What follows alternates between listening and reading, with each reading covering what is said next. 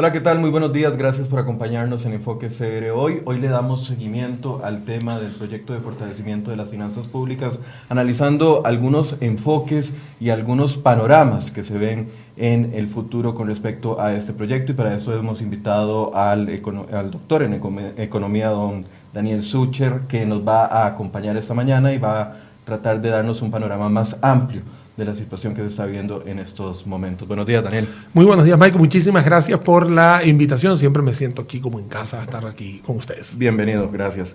Hablemos un poco del panorama general. En este momento, bueno, el proyecto está en consulta en la sala constitucional, sin embargo ya hubo un primer aviso eh, con el pronunciamiento de la Corte que refleja de que podría afectar lo que ellos llaman su autogobierno en el tema o en el capítulo que toca los eh, pluses salariales. ¿Cómo ve el panorama usted a este día? Bueno, voy a, voy a echarme para atrás un poquito en la historia porque este plan 20.580, la ley de fortalecimiento de finanzas públicas, eh, no tiene un par de días, tiene muchos años de discusión y hasta que al fin hubo humo blanco, entre comillas, porque el humo blanco tuvo una dimensión de 35 votos, no los 38 que se estaba esperando. Y por supuesto, a partir de ahí pasa de una asamblea legislativa que en lo personal no es todo el mundo eh, diestro y siniestro con el tema en economía, pasa a ser sometido a otro ente que tampoco tiene nada que ver con economía y finanzas, sino que es un ente más eh, eh, judicial en este caso y que a partir de ahí estamos pendiendo en un hilo de personalidades que tienen que evaluar un proyecto de ley que estamos claros que dentro del proyecto hay un rubro que es la modificación del empleo público que les afecta a ellos directamente. Entonces, está muy complicada la situación porque ellos mismos tienen que escoger bajarse o tener que hacer algún tipo de modificación a lo que hoy en día se le llaman los pluses salariales o beneficios adicionales. Entonces, y, son juez y parte en este tema. Ese es el gran problema, de que son juez y parte.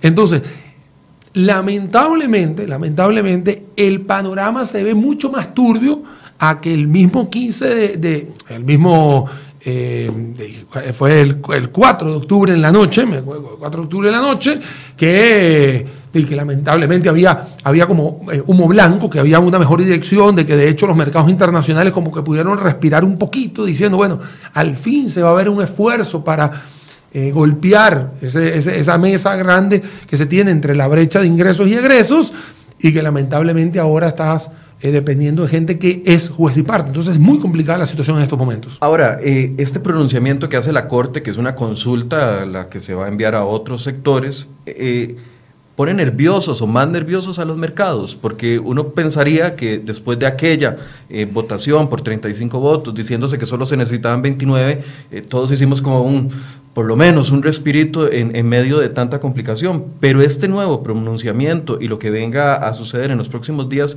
podría volver a poner nerviosos a los mercados. Claro, por supuesto. Es que, es que aquí el tema es la gran incertidumbre que se va manejando a través que pasa el tiempo. Y a mí lo que me molesta como ciudadano, ni siquiera como analista, como ciudadano es, ¿por qué no, no dijeron esto antes? O sea, ¿por qué hay que llegar al punto de que hay que pasar una ley que tiene años discutiéndose para que cuando ya pase llegue la gente y decir, bueno, es que yo soy autogobernable, que yo tengo autonomía sobre mis fondos, que yo tengo eh, la potestad de ver vacíos. O sea, entonces eh, pareciera de una manera muy jocosa decir, y para eso que hagan ellos el plan y es más fácil. Entonces, ¿para qué hubo el desgaste? ¿Para qué hubo el tema de la huelga? O sea, porque no solamente la discusión, sino varias aristas que han sucedido en la, en la en la economía del país y que lamentablemente el Banco Mundial, que fue el primero de los entes, porque es el primero, ha dicho, eh, ya Costa Rica no va a crecer por encima del 3%, va a cerrar un 2018 con un 2,7%. Entonces ya empezó a mandar un mensaje que no era el que originalmente teníamos al principio de, del año 2018. Eso hace temblar a los mercados en el sentido que Costa Rica se hace menos atractiva, se hace más riesgosa y por supuesto cuando se vaya a pedir algún tipo de financiamiento externo, el precio que haya que pagar va a ser aún más caro. El temor que tenemos todos nosotros es un tema de la calificación de riesgo que ya nos lo han venido diciendo las calificadoras o los entes internacionales y lamentablemente hoy pendemos en un hilo de gente que no está eh, digamos, sumergida en el área económica y financiera y que también van a ser juez y parte. Entonces, no es volver a llover sobre mojado, simplemente es que la cancha está así y lamentablemente no lo dijeron antes para ir corrigiendo todo esto. Si lo hubiesen dicho desde el principio, de hace dos, tres años, de que esto iba a suceder, o que uno puede agarrar y decir, los integra al, al conversatorio, los integra en la redacción, para no llevar una sorpresa como ya ha sucedido con el gobierno de Laura Chinchilla, con el gobierno de Luis Guillermo Solís, incluso con el gobierno de Oscar Arias, que la sala cuarta se ha traído esfuerzos para poder reducir esa brecha de déficit fiscal que hoy se calcula en 7,4 para 2018 según el Ministerio de Hacienda. Ahora, abramos un poco más el foco a Latinoamérica. Eh, todos los países que vayan a aprobar una reforma fiscal tienen que pasar por consulta sus eh, ese proyecto en diferentes poderes o el, Ejecutivo en otros países tiene la potestad de poder ejecutar de acuerdo al, beneficio del país o lo que considera beneficio del país? Bueno, usualmente en todos los países de, Latinoamérica donde existe democracia, ¿no? Y, en eso sí lo tenemos que, decir, incluso yo sé que Venezuela es, no es el mejor ejemplo, pero también entre lo que cabe está ahí esa palabra, eh, todas pasan por una asamblea legislativa, una asamblea que legisla, que es la que coloca las leyes, y por supuesto existe lo que se llama la mayoría, la mayoría absoluta, la mayoría completa, existen los escalafones para poder aprobar este tipo de leyes y no pasar por un segundo, un segundo poder, que en este caso es judicial. En eso Costa Rica no está muy apartada de la realidad, entonces los demás países en Latinoamérica también pasan con ese protocolo. Lo que sucede es que muchos países tienen una asamblea mucho más... Em, o, más, homogénea, digámoslo así, que tienen una gran mayoría de parte del gobierno o de parte de la oposición, o lo que existe en Europa, que son las uniones parlamentarias, donde algunos partidos políticos se unen, convergen con una, mm, con una idea que no tiene nada que ver con la ideología, simplemente la idea es, mira, tenemos un tema con, con con la calificación de riesgo, usted opina lo mismo que yo, bueno, entonces vienen las, las uniones.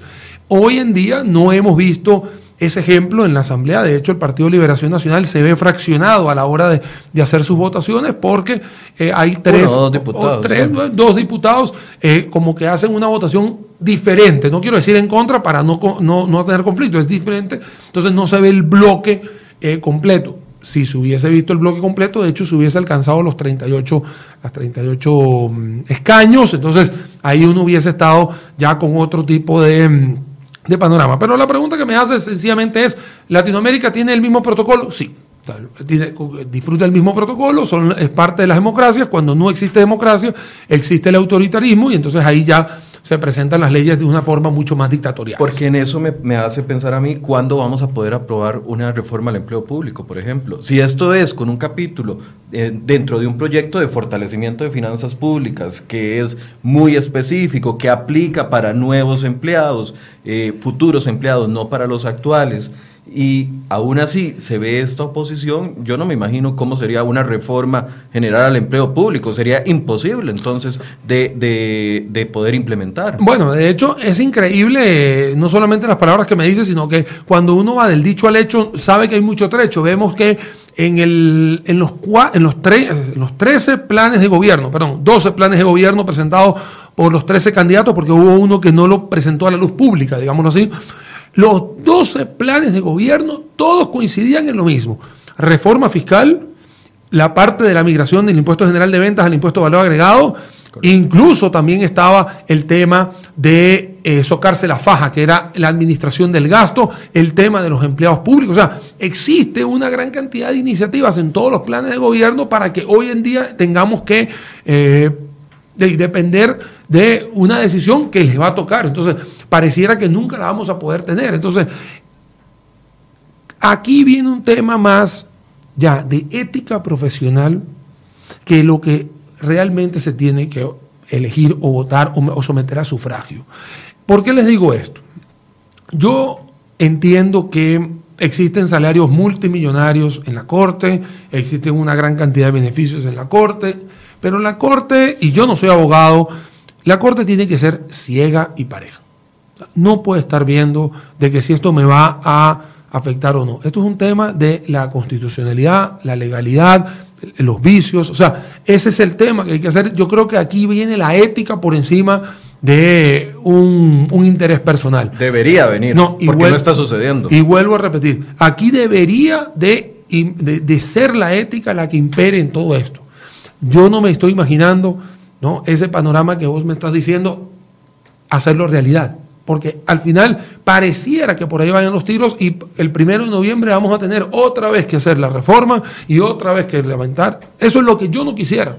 Porque si no, el que sale perdiendo es Costa Rica, no es el, empleado público, no es el empleado privado, no es la inversión extranjera directa, no es todo el país el que sale, el que sale perdiendo, porque hoy en día no es un entorno tan benevolente como había con 14 o con el 2010 o con el 2006. No son el mismo entorno. Si hubiese sido el mismo entorno, créanme que no me preocupa postergar las decisiones o, o que hayan este tipo de, de beneficios o intereses, porque se entiende, pero es que hoy ya estás al borde prácticamente del precipicio, tienes el déficit fiscal por detrás de Trinidad y Tobago y Venezuela, que no son los mejores países hoy en día para tener como ejemplo, los tienes como tercer lugar. Incluso Argentina prácticamente, con todo el desastre que está sucediendo, es el que se codea. Entonces, Hoy estás calificado de una manera muy mala. Costa Rica no disfruta y no goza de unas finanzas públicas sanas, donde la gente no paga, donde el ente recolector no recolecta como debe ser. Y no es por culpa de él, sino porque sencillamente tiene un entorno complicadísimo y por el otro lado tienes unos gastos que lamentablemente suben por orden constitucional. Entonces, con ese panorama es complicado bailar esta melodía, es muy complicado. Entonces, entonces, cuando yo veo que la gente es detractora a el gobierno de turno, yo le digo, vea, cualquiera de los otros 12 le hubiese tocado lo mismo. O sea, no, no es eh, la administración que Quesada, eh, Alvarado Quesada o, las, o, la, o, la mía o la tuya, es simplemente de que el entorno está así hoy en día en Costa Rica. Ahora, hablemos un poco de los síntomas, de los síntomas que estamos viendo en los últimos días, un tipo de cambio de dólar que ya ronda los 600 eh, colones, estamos viendo el incremento del costo del barril de petróleo, ya hay una solicitud para aumento de tarifas eléctricas, ya hay una solicitud para aumento de eh, los combustibles debido al, cambio de precio del, del, dólar. O sea, ¿qué más nos hace falta ver para poder entender de que este es el momento de hacer un cambio? Mira, una de las cosas que yo tuve la oportunidad de postear en mi Facebook personal de Daniel Sucher es una noticia donde el presidente de la Corte dice, yo pensé que esto era solo un tema de impuestos y no más cosas. Ahí es donde yo me doy cuenta, ese fue el titular de uno de los rotativos importantes de este país, ahí yo me doy cuenta que o la comunicación no, se está, no está llegando a la gente, o la gente no quiere la comunicación, o sencillamente no le interesa. Porque Costa Rica no vive solo. Costa Rica no es el ombligo del mundo y Costa Rica depende altamente de productos importados para vivir. El barril de petróleo está subiendo y Costa Rica no es el culpable de eso. Las tasas de interés en Estados Unidos están subiendo, Costa Rica no es culpable de eso. Existe un aumento en los productos o materias primas o lo que se llaman commodities, Costa Rica no es, no es culpable de eso. Pero tiene que entender de que con eso también se juega en la ecuación de la economía de un país. Entonces, Hoy en día nosotros estamos hablando de un impuesto general de ventas que pasa al impuesto de valor agregado, que si las targets de inflación, que si pero también hay otros factores externos que también vienen a jugar en esto. Y créanme, la gasolina va a subir porque sí. Y la, y la luz va a subir porque sí. ¿Por qué? Pues sencillamente tienes un motor que se llama gasolina que está subiendo externamente. Y ahí hay una inflación implícita que nadie la puede, nadie la puede parar. Entonces, cuando vemos que que la educación no está llegando, es porque pasa un problema. O A no llega a B o B no llega a A. Eh, ahí es donde tenemos. Hay una gran cantidad de espacios que ustedes han hecho, colegas de ustedes han hecho, televisoras han hecho, hay eh, espacios de radio, una gran cantidad de información y con todo y eso llegan a asaltarnos sorpresas como estas del presidente de la Corte, que él no sabía esto. Entonces, ahí es donde nos podemos dar cuenta que es más tristeza por la parte de la población que entender lo que está sucediendo hoy en día con esto. Eh, hoy en día el plan fiscal que tenemos no es el mejor plan fiscal. El plan fiscal que tenemos, y digo plan fiscal para no llamarlo ley de fortalecimiento de finanzas públicas, El plan fiscal que se tiene ahora. Yo por decirle proyecto fiscal para que. para diferenciarse. Exacto. El tema está en que ese plan que tenemos hoy en día no es perfecto. No nos va a llevar a cero déficit, no nos va a llevar a cero déficit, no nos va a, a solucionar a corto plazo los problemas, no. Y tampoco es un equipo completo. El plan fiscal, el 20.580, yo siempre he dicho que es como un Messi o un Cristiano Ronaldo. Es un gran jugador, pero tiene que venir Marcelo, Keylor, Casemiro y digamos por decir los jugadores del Real Madrid o Piqué, Busquets, los que tienes en el Barcelona, ¿no? Tiene que haber una ley de empleo público, de salario único, del tema de las cooperativas, del, o sea, tiene que haber más cosas que acompañen al plan porque si no, no va a existir, ese esfuerzo se va a ver prácticamente disipado en, los próximos dos años. Existen pasos adicionales que tienen que ver con la optimización del gasto, que tienen que ver con la optimización de, los recursos del Estado, que tienen que ver con la venta de productos, los alquileres, los protocolos, o sea, no solamente es este, esta guía que hoy se llama el 20.580, sino que también hay otros mecanismos que tienen que acompañar al 20.580 porque si no, no va a pasar nada. Lo que pasa hoy en día es que satanizamos el, el plan fiscal, le caemos todos encima al plan fiscal creyendo que él es el único Mesías que nos va a salvar y no, esto no es un Mesías, es un tema de que es una columna vertebral que tiene que ponerle el resto de los tentáculos para que se pueda caminar, porque si no, no camina. ¿Era posible presentar un proyecto fiscal o un plan de fortalecimiento de las finanzas públicas sin los componentes de empleo público que se, que se agregaron en ese, en ese plan? Porque algunos sindicatos y algunos eh, economistas afines a los sindicatos indican de que este es un 5 con hueco, que están tratando de afectarlos a ellos, eh, jugando, digamos, con la peligrosidad o el riesgo en el que estamos en este momento a nivel fiscal. ¿Era posible haber hecho un proyecto fiscal sin incluir esos componentes de empleo público? Me, parece que eso sería tapar el sol con un dedo o darle la espalda al problema completo. Ah, es importante entender de que esto es un problema integral donde hay un problema en gastos y hay un problema en ingresos. O sea, en la parte de los ingresos, tributación, el ente tributario y vuelvo a repetir, con el personaje que tenga, porque se llame Rocío Aguilar, que es la que está hoy, o se llame quien se llame, el problema es que el ente tributario ha hecho el gran esfuerzo de recolectar y hay cosas que no puede o no lo logra. Sencillamente porque la gente no colabora o existen portillos que se llaman evasión o otros portillos que se llaman ilusión o porque sencillamente hay gente que no paga la hora y por eso hay un problema de flujo de caja y bueno, y así sucesivamente vamos con el tema del ente tributario. Pero también hay que entender de que del otro lado de la acera hay un componente importante que es el disparador del gasto y no es la deuda, porque la deuda se da porque hay que pagar. Entonces la deuda no es el disparador, la deuda simplemente es, te están ayudando para pagarla, pero me regresa el dinero. A ver, si yo estoy, tengo eh, déficit en mi hogar, tengo que recortar en lo que se puede recortar. Eh, eh, el banco no me va a recortar la deuda a menos de que haga un arreglo de pago. Y, y, o sea, tengo que pagarlo, el punto. Eh, no, y también es que en tu casa el problema no es la deuda. El mm. problema es que tú te has endeudado tantas veces.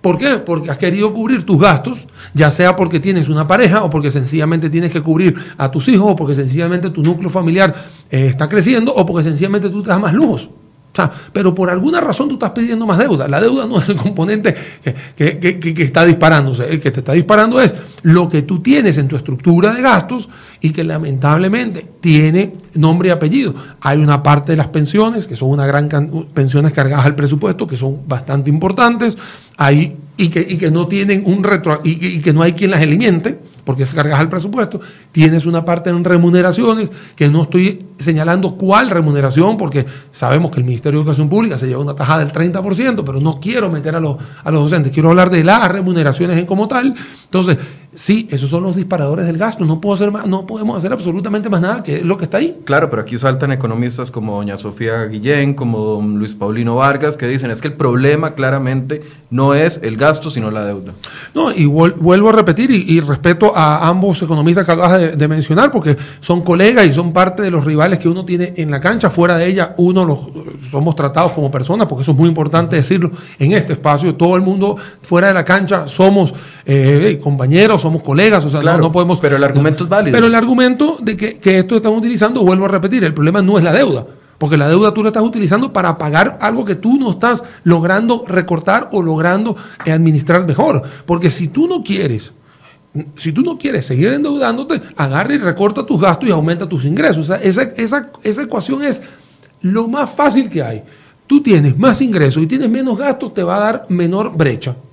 Eso es algo muy sencillo. Ahora, si no logras contener la brecha y tu única forma o tu herramienta o tu salida es ir a pedir más deuda, por supuesto que el disparador es la deuda, porque si no, la deuda se te está llevando, hoy en día va a pesar 42% para el año que viene, por supuesto que la deuda es la que más pesa, pero ¿por qué llegaste a la deuda? Porque, porque la deuda no, no quiero modificar mi estilo de ah, vida. Porque no quieres modificar tu estilo de vida. Si yo tengo, si yo tengo una, una, una casa donde yo todos los días salgo a comer afuera y el fin de semana me he hecho dos conciertos, y de repente llego a decirle a mi núcleo familiar, es que yo no voy a permitir bajar mi estilo de vida, vamos a empezarnos a endeudar, hay que asumir la consecuencia.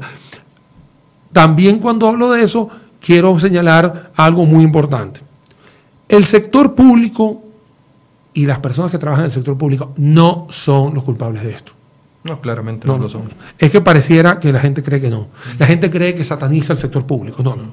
El sector público son aquellas personas que consiguieron un puesto laboral en el empleo público y a ellos cuando se les contrató les tiraron un contrato que había una conexión una convención colectiva y él simplemente con la ansiedad de ir a trabajar como cualquiera de todos nosotros firmó y tiene su puesto de trabajo. Eso lo, eso es lo que es un empleo público al igual que un empleo privado.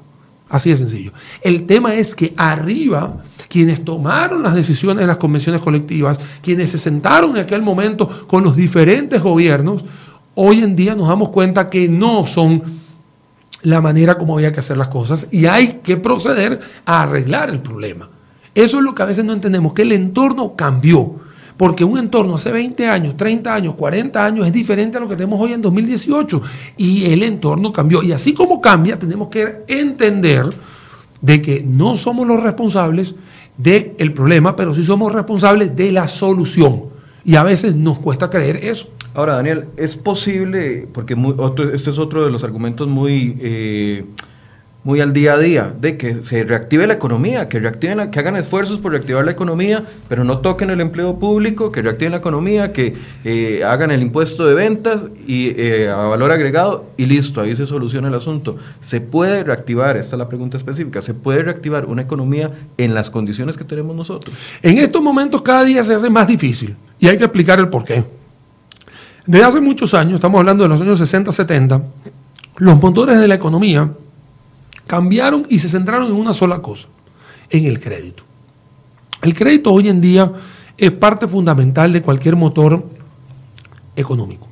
Si usted tiene un crédito, usted se puede apalancar, consigue financiamiento, puede comprar mayores eh, bienes, otros servicios, puede cubrir más y puede agarrar con su operación, generar mayor riqueza y dentro de esa riqueza devolverle la cuota de pago al, al banco, que el banco para eso existe, para colocar dinero.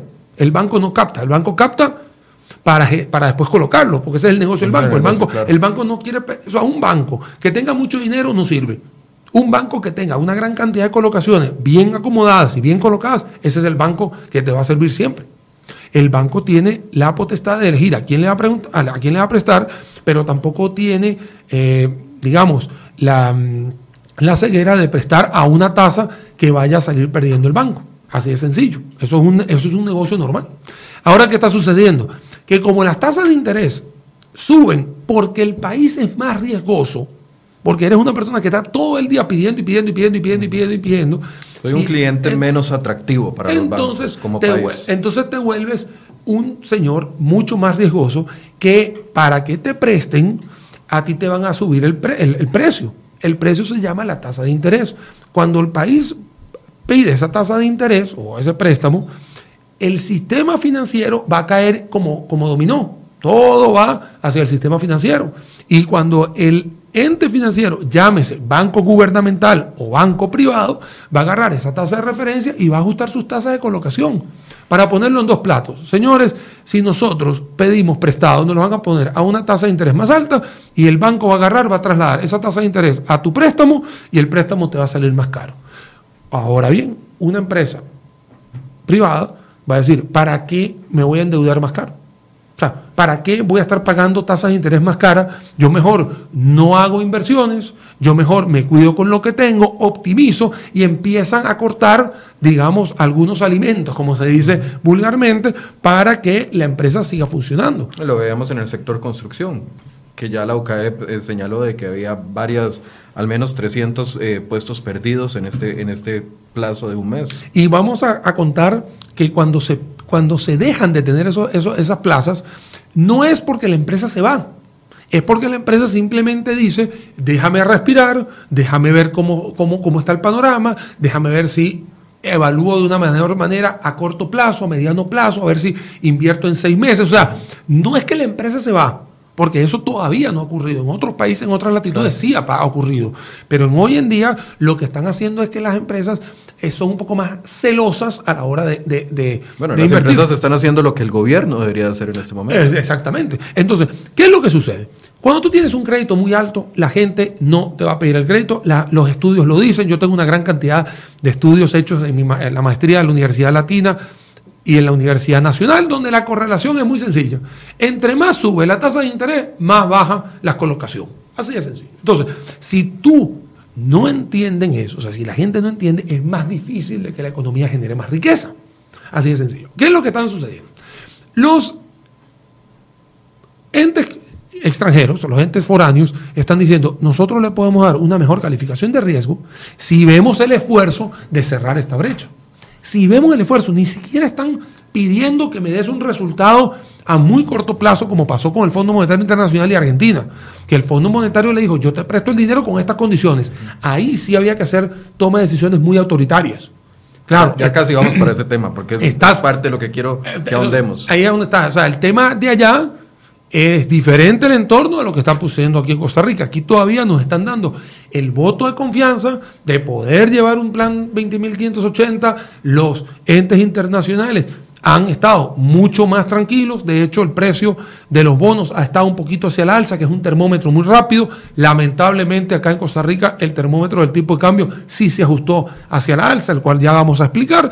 Entonces, es parte del negocio, es, es parte de todo, de todo lo que está sucediendo pero para generar economía tiene que haber un crédito barato, un financiamiento bastante solidario en este tema y que lamentablemente hoy no lo vemos así. O sea, entonces es poco posible reactivar la economía en condiciones que se, que se mantengan iguales a como hemos venido actuando. Por supuesto, porque sencillamente el ente internacional te está evaluando, lamentablemente, o te está degradando hacia calificaciones de riesgo más riesgosas y por supuesto la tasa de préstamo va a ser mayor. De hecho, si se dan cuenta, en la estrategia que hubo con las letras del Tesoro fue prestarlas a, digamos, todo el mecanismo fue prestarlas a una tasa de, de 5,95, que era la tasa básica pasiva, para no tener que pegarle al indicador de tasa básica pasiva. O sea, porque con eso fue una de las razones por las cuales se hace la letra del Tesoro, más allá del mecanismo que sirve a corto plazo, todo eso, pero fue para eso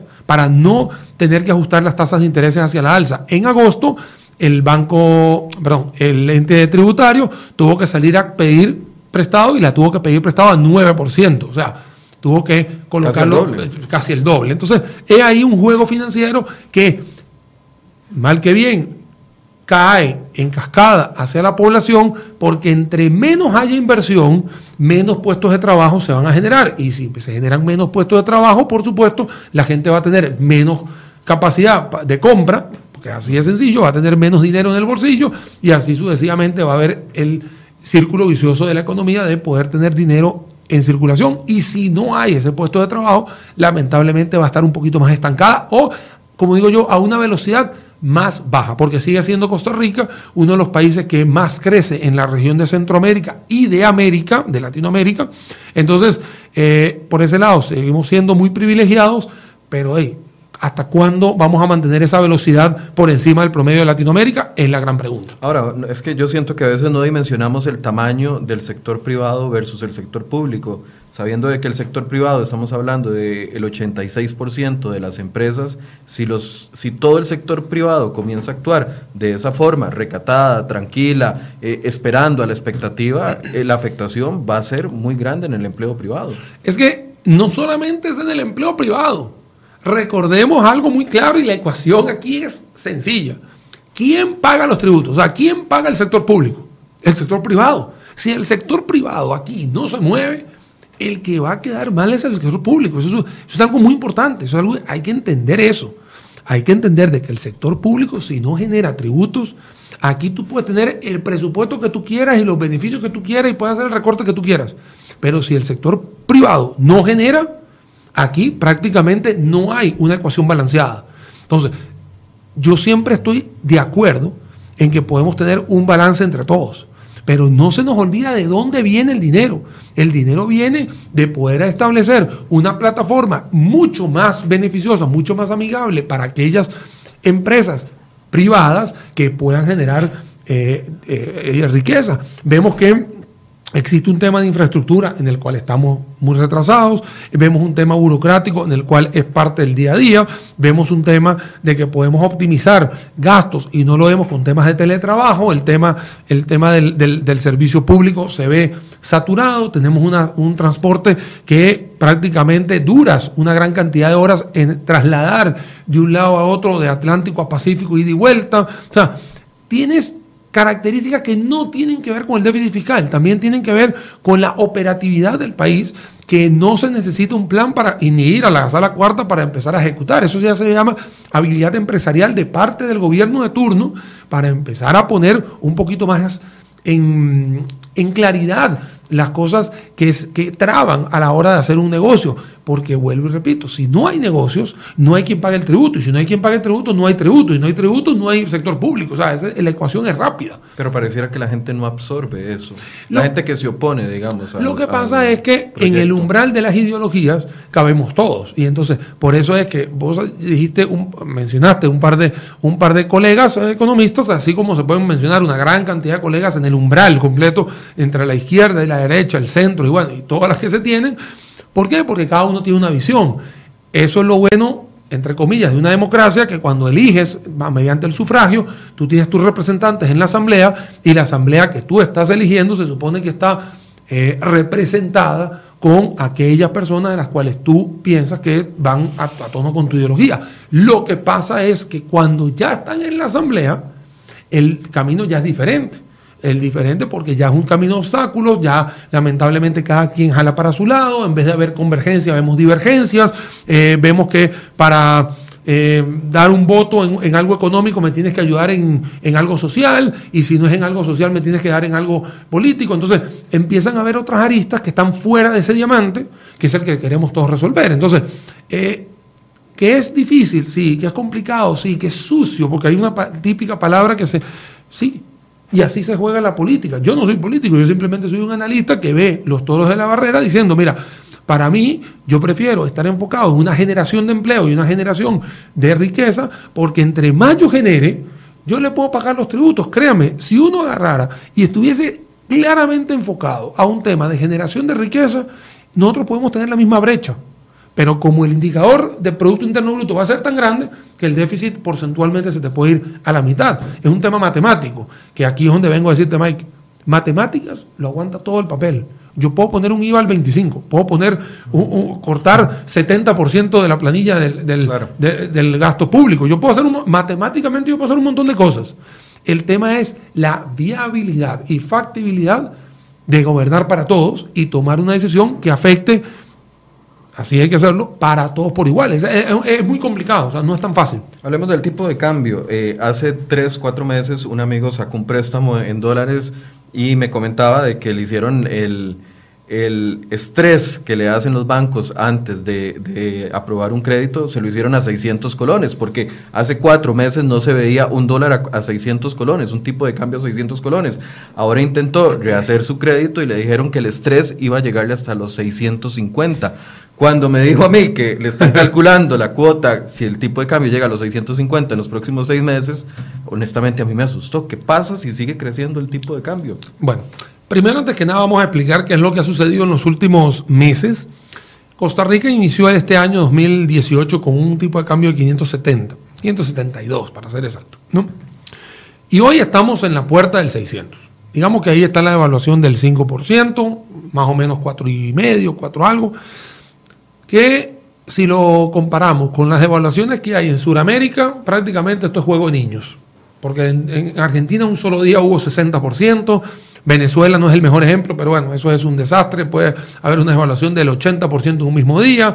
Eh, hay otros países como Colombia, México, eh, Chile, que tuvieron que hacer unas políticas monetarias de, devaluación para hacerse mucho más competitivo y de hecho hubo devaluaciones hasta el 35% para poder fomentar sus exportaciones. Entonces, existen diferentes políticas monetarias a lo largo de Latinoamérica y me quiero quedar en Latinoamérica para porque es más, más, sencillo, ¿no? Son contextos eh, más parecidos. Más parecidos, ¿no? Entonces ahí, ahí tenemos eh, algunos, algunos rubros, también tenemos un Perú que también tuvo que hacer una pequeña devaluación, entonces, y, y, y a Brasil, eh, no me lo puedo dejar muy atrás, también Brasil sufrió una devaluación también enfocada en un tema de exportaciones, el cual superó el 18%. Cuando digo estos números y vemos esto que está ocurriendo en, Costa Rica, la verdad te digo, mira, es para niños, o sea, es algo, es algo muy chiquitito, es muy conservador. Ahora, vámonos a nuestro país. Sí, no es normal. No es normal porque no estamos acostumbrados. El 600 lo veíamos muy lejano, el 600 casi que lo estábamos viendo con el arbolito de Navidad. O sea, decíamos, bueno, a fin de año sí va a llegar a 600 eh, y tienes la mentalidad eh, de que vas a tener esa cuota eh, ajustada con el 600. ¿Qué sucedió? A mediados de agosto, Rodrigo Cubero, el arca del Banco Central, él menciona que él va a dejar flexibilizar un poco el tipo de cambio. Claro, no es lo mismo ser un analista financiero, como él siempre lo ha sido, que ser el presidente del Banco Central. Cuando dice el presidente del Banco Central, ahora sí le haces más caso. Y se dio cuenta que sus palabras repercutieron rápidamente en el mercado cambiario. De hecho, hubo unas intervenciones muy, muy, muy violentas que tuvo que, hacer. La gente salió a comprar eh, dólares, no había, había sequedad, por ahí. ¿Qué ha sucedido? No podemos negar, uno, que existe una incertidumbre. Hoy en día está la incertidumbre, prácticamente en la mitad del programa hemos hablado sobre la incertidumbre del plan fiscal, la gente busca una mm, cobertura en, en, una moneda muy, más fuerte, las personas que tienen, eh, digamos, la posibilidad de hacerlo. Por otro lado, tienen la flexibilidad. Rodrigo Cubero ha dicho, mira, yo no voy a, yo no voy a estar interviniendo todos los días, sino a menos que se salte el protocolo de la fluctuación abrupta o que de repente vemos una falta de liquidez en el mercado, entonces ahí nosotros colocamos un dinero que está saliendo de las reservas internacionales. Para las personas que nos están viendo, intervenir es que el Banco Central durante muchos años, no la última administración, tres, cuatro administraciones antes, desde que cambió el, sistema de flotación del dólar, compraba o vendía o intervenía en el mercado para que el tipo de cambio no se elevara. Bueno, les voy a contar algo para que sepan eh, a todos nuestros los que nos están escuchando y viendo por este Facebook Live. Nosotros hablamos de intervención porque casi siempre es porque va a la subida. Pero recordemos que casi los tres años el Laura Chinchilla fue al revés, fue para sacar los dólares porque el dólar estaba, la cotización estaba pegada en la banda abajo de 500 y si no sacan los dólares del mercado podría haber bajado a 450. Entonces, la intervención no es exactamente para inyectar, es una, eh, es una intervención para regular, balancear. balancear. y que no haya una afectación. Por eso yo decía yo que se salte el protocolo de fluctuación. Entonces, Claro, en estos momentos lo que estamos viendo es fluctuación hacia el alza, obviamente es el, tema de la semana. Entonces ahí lo que sencillamente se hace es inyectar dólares para balancear entre oferta y demanda. El gobierno está utilizando, Banco Central, utilizando sus reservas internacionales, que es como una buchaca de dinero que se tiene fuera de nuestras fronteras, el ahorro, y eh, no lo ha hecho de una manera tan recurrente, por eso que vemos que llega al 600. Y por otro lado, no podemos negar algo muy importante. Desde el punto de vista comercial, que es algo típico de la, de la época, hoy en día el sector comercial está comprando los insumos para la época navideña. La época navideña empieza desde, agosto, desde, desde, septiembre y octubre, porque mis productos, no voy a hacer cuña de ellos, pero mis productos que son comprados en China, que es mi proveedor, como muchos proveedores que traen de ese país asiático, yo los tengo que pagar en efectivo de contado en dólares y lo tengo que hacer hoy. ¿Por qué? Para que el 15 de noviembre, el 15 de noviembre yo esté desalmacenando, ¿no? ya sea a través de aduana aérea o aduana marítima, porque viene del exterior de China, y a partir de ahí disfrutar de tener una gran cantidad de inventarios y ya después a mediados de diciembre yo estoy comprando ya para la reposición de enero. Pero hoy en día la gente que está sumergida en el área comercial también tiene que ir a buscar los dólares porque cuando vas a ir a buscar la, la mercadería? ¿El 10 de diciembre? No, el 10 de diciembre ya tiene que estar aquí etiquetada y todo. Entonces, o sea, convergen entonces dos factores. Uno natural, por así decirse, de la época y otro correspondiente a un actuar del Banco Central. Claro, por eso es que mucha gente, es que mucha gente le está echando la culpa al plan fiscal. Y mira, en realidad el mundo sigue girando, Costa Rica sigue girando y Costa Rica va a tener noviembre y diciembre y enero y va a seguir. O sea, aquí no se va a parar nada. Lo que sí es importante decir que en la época de Sembrina, para poder tener esa, esa mercadería, tienes que empezarla a pagar desde ahora, tienes que empezarla a comprar agosto, septiembre, incluso octubre, ¿no? ya para los que estamos rezagados, y eso se paga con dólares. Ahora, probablemente algunos eh, ciudadanos que no tienen créditos en dólares digan, a mí qué me importa. O sea, que suba el, tipo de cambio, lo que tenga que subir, pero la afectación es global. Lo que pasa es que, lo que, pasa es que aquí hay un tema de ganadores y perdedores. Y eso así suele pasar con las tres fases del tipo de cambio. Cuando sube, cuando baja y cuando se está estable. Así es sencillo. Vamos a poner cuando sube, que es la situación de ahora. Hay gente que en el pasado tuvo la oportunidad de tener créditos en dólares. De hecho, se permitía la acción crediticia en esa moneda, aunque seas generador de ingresos en colones. Entonces, vas a tener que pagar un poco más para obtener ese colón, entonces ese crédito, perdón, para obtener ese dólar, para, entonces ese crédito sí va a aumentarte más.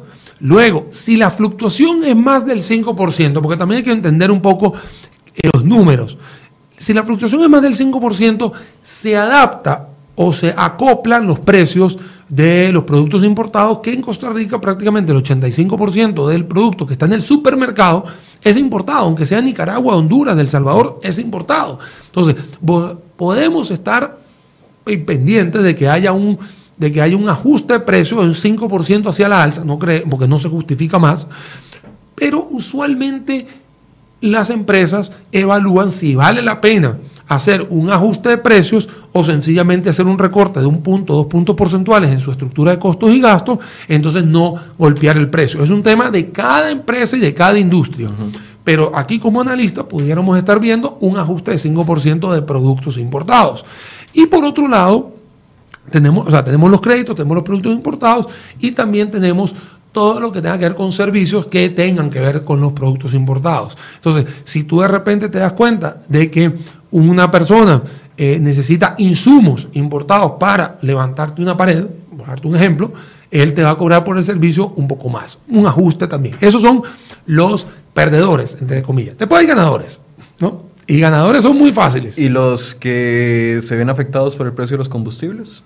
Ah, bueno, lo que pasa es que el combustible tiene dos fases. El combustible que sube afuera y que sube por el tipo de cambio. Entonces, de hecho, hoy en día ya Recope ya pidió un alza que, bueno, que va a ser una de las alzas más fuertes que hay por un ajuste que no es tanto por el tipo de cambio, porque el tipo de cambio seguramente lo estaremos viendo ya en diciembre, pero sí es por el efecto del barril de petróleo que está subiendo por encima de 75 dólares, el West Texas, que es usualmente el que se utiliza para la región de Latinoamérica, entonces ya ahí tiene que haber un ajuste importante. Y eso se traduce en probables ajustes en el, en el precio de los pasajes de autobús. Ya eso va taxis, todo en, efecto dominó. Uber, etcétera. En todo lo que tenga que ver con que utilice gasolina, porque también hasta pueden haber eh, plantas, eh, plantas, calderas, todo, que también usen gasolina y que se vayan a tener que ajustar el tema del costo de los mismos, ¿no? O sea, todo, todo va a, a, moldearse siempre y cuando el barril de petróleo siempre tenga una afectación, que como les digo, la afectación de hoy no es por tipo de cambio. El tipo de cambio va a ser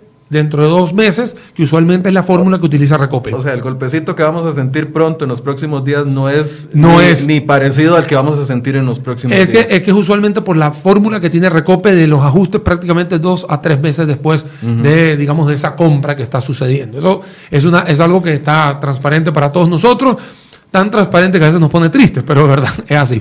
Y te contaba de que habían ganadores. Ganadores porque el país se abarata. Para el efecto mundial, el turista dice que Costa Rica puede tener más colones por los mismos dólares. Entonces es el efecto contrario, la gente lo ve.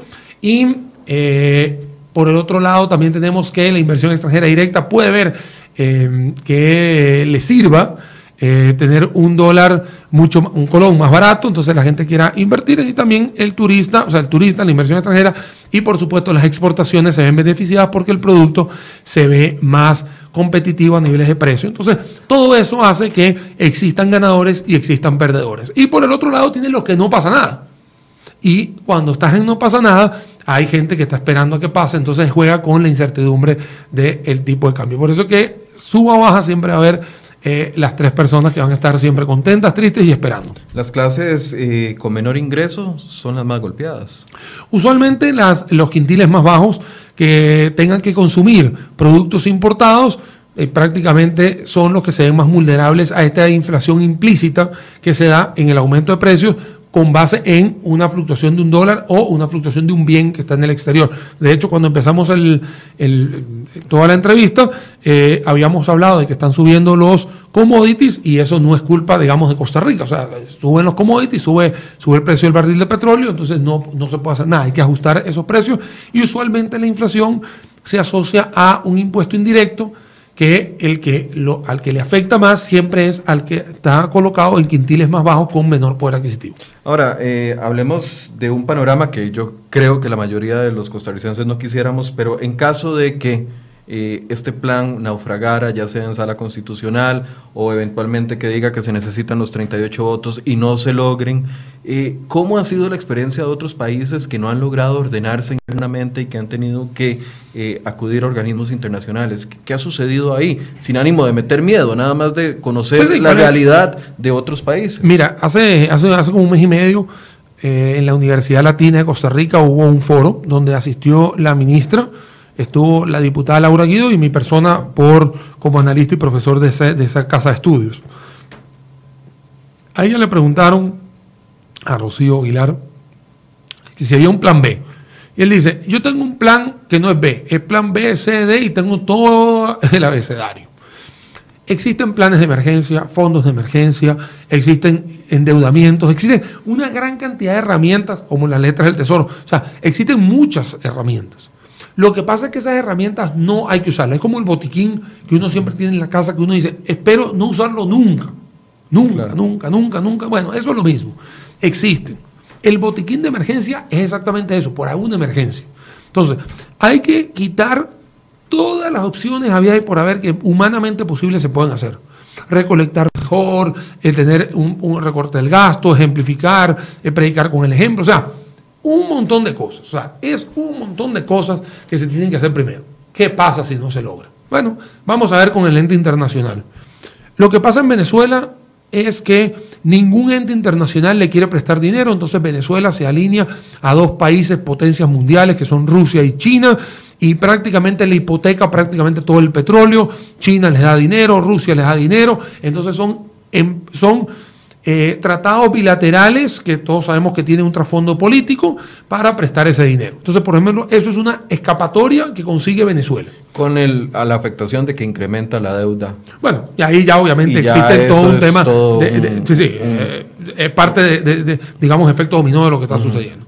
Luego Argentina, que en estos momentos tiene una ideología diferente a la de, a la de Venezuela, eh, una ideología más, más capitalista, más derechista, entonces ella está sumergida en un problema, ojo, problemas son iguales para todos. O sea, lo que cambia es la naturaleza del problema, pero igual en la economía se ve afectada y eso es un problema, es un sol que sale para todos por igual. Argentina dice, bueno, yo necesito ir a pedir prestado a los entes internacionales. Bueno, los entes internacionales, al igual que ocurrió en Honduras, eh, simplemente le dicen, bueno, aquí yo para prestarte dinero, para prestarte un fondo de emergencia, ya sea 50 mil millones de dólares, 100 mil millones de dólares, que son eh, números para ese tipo de economías, bueno, estas son mis condiciones. Y mis condiciones tienen que ver con recorte presupuestario, recorte de aquí, recorte de acá, recorte de acá. Y de hecho, el señor Macri, eh, sencillamente, después de estar reunido una semana con el Fondo Monetario Internacional, decide, decide de forma voluntaria o involuntaria o forzada, eliminar el 50% de la planilla estatal. Al igual que pasó hace unos siete años con el gobierno de Puerto Rico, que los Estados Unidos le dijo, como ustedes son autónomos, porque usualmente los, estados son autónomos en Estados Unidos, llegó y le dijo, yo no te puedo seguir prestando. Y llegó el gobernador de, Puerto Rico y tuvo que agarrar 45% de la planilla y sacarla. Ahora, eh, eh, en un panorama así, eh, estaríamos obligados, porque si aquí no podemos ni siquiera implementar 14 pequeños cambios para futuros empleados públicos, yo no me imagino lo que sería es que un organismo internacional nos diga recorten uno o recorten 50 o recorten 100 mil empleados públicos.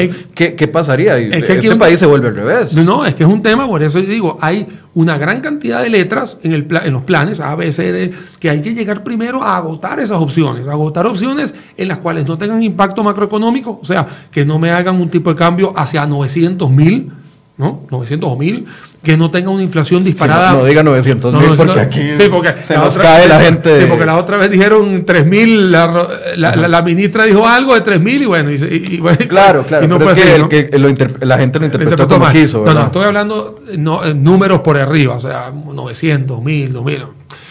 ¿Qué está sucediendo? El tipo de cambio se te podría ir para arriba, tendrías un problema en inflación, podrías tener inflaciones hasta de dos dígitos, mucho peor, ahorita la tenemos muy controlada en 2%, 2,21%, eh, podríamos tener un impacto en el indicador mensual de actividad económica, los créditos estarían tan altos que no, nadie los quiere, o sea, empezaría la gente a regular, o sea, ya empezarían condiciones mucho más desfavorables para una economía como la que tiene Costa Rica y que no va a tener, yo estoy seguro que no, tiene una gran cantidad de personas muy capaces muy, muy, muy capaces para poder tomar decisiones para que estos macroprecios no se vean afectados. Ahora.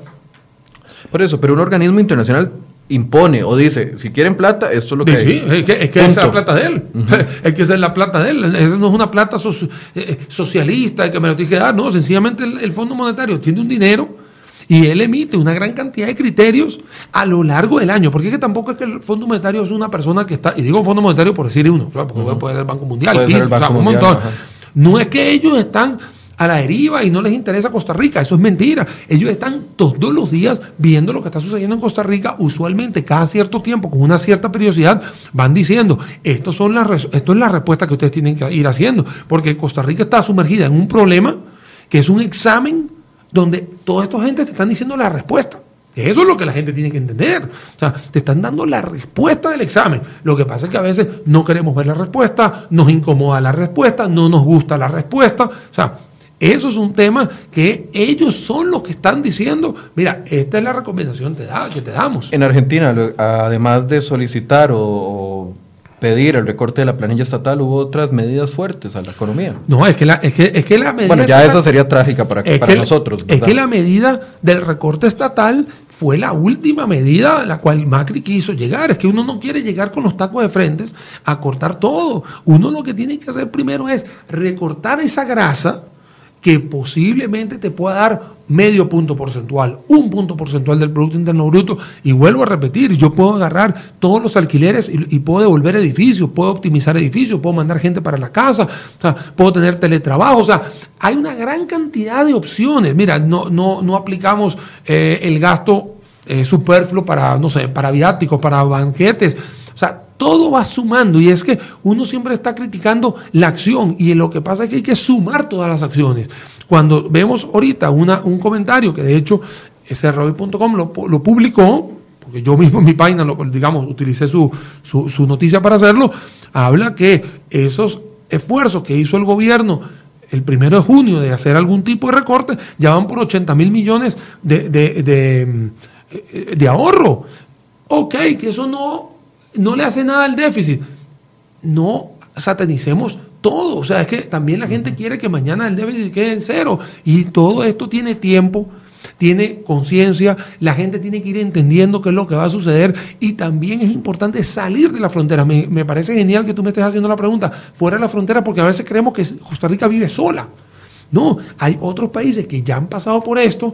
Italia, Alemania, Grecia, que fue muy comentada, Portugal, Estonia en el viejo continente y acá en, el, en, nuestro continente, en México estuvo sumergido en eso, Chile estuvo así igualito, Perú, Bolivia, eh, Bolivia no, perdón, eh, Colombia, estuvo, estuvo Brasil, estuvo Argentina, Honduras, que es nuestro, digamos, prácticamente compañero aquí de, de la CONCACAF también estuvo muy unido porque es el, es el último que, que tuvo un rescate de 7,9 y ahora está por debajo del 2%. Entonces, ¿qué han hecho esos cabezas? Bueno, han hecho, eh, han hecho una línea una ruta completa, muy clara de recorte en algunos gastos, la aplicación del presupuesto ha estado eh, muy conservadora, lo que no tienes que usar hoy forzadamente lo puedes dejar para el año que viene. Ellos hicieron un aumento del 12 al 15% del IVA. Nosotros aquí estamos hablando del 13 y todavía con, con exoneraciones y todavía beneficios para otros lados. No, allá hicieron del 12 al 15, allá negociaron los bonos. Claro, cuando fueron a negociar los bonos con los bonistas, eh, eh, fueron y le dijeron, bueno, ¿cuál es la hoja de ruta? ¿Cuál, o sea, ¿cómo, ¿cómo vas a hacer? Entonces, no es ir a hablar por hablar, es un tema de que se tiene que hacer la estrategia completa y ejecutarla, porque de nada te sirve plasmarla en un papel, plasmarla en un papel si no se concreta. si no se concreta, o sea, no hacemos nada. Lo que está sucediendo en Argentina fue que el Fondo Monetario le dijo, yo te voy a girar el dinero, porque lo tengo, pero mis condiciones son estas. Pero para llegar a esas condiciones, Argentina tuvo una gran cantidad de visitas por el Fondo Monetario, al igual que Costa Rica los tiene. Costa Rica todos los meses tiene gente del Fondo Monetario, del Banco Mundial y una gran cantidad de calificadores de riesgo que vienen acá a Costa Rica, se unen, se reúnen con entes, eh, tanto el gobierno como el sector privado, y le dicen, vean señores, por aquí es que tienen que ir ustedes. O sea, nosotros no lo estamos haciendo mal, sencillamente que estamos viendo los toros desde la barrera, estamos acostumbrados a ver toda clase de corridas de toros y para ustedes la receta es esta. y, ellos no tienen ningún tipo de, de beneficio o de interés. Simplemente hay que Costa Rica esté mejor. Ahora, Daniel, nos quedan cinco minutos para ir cerrando.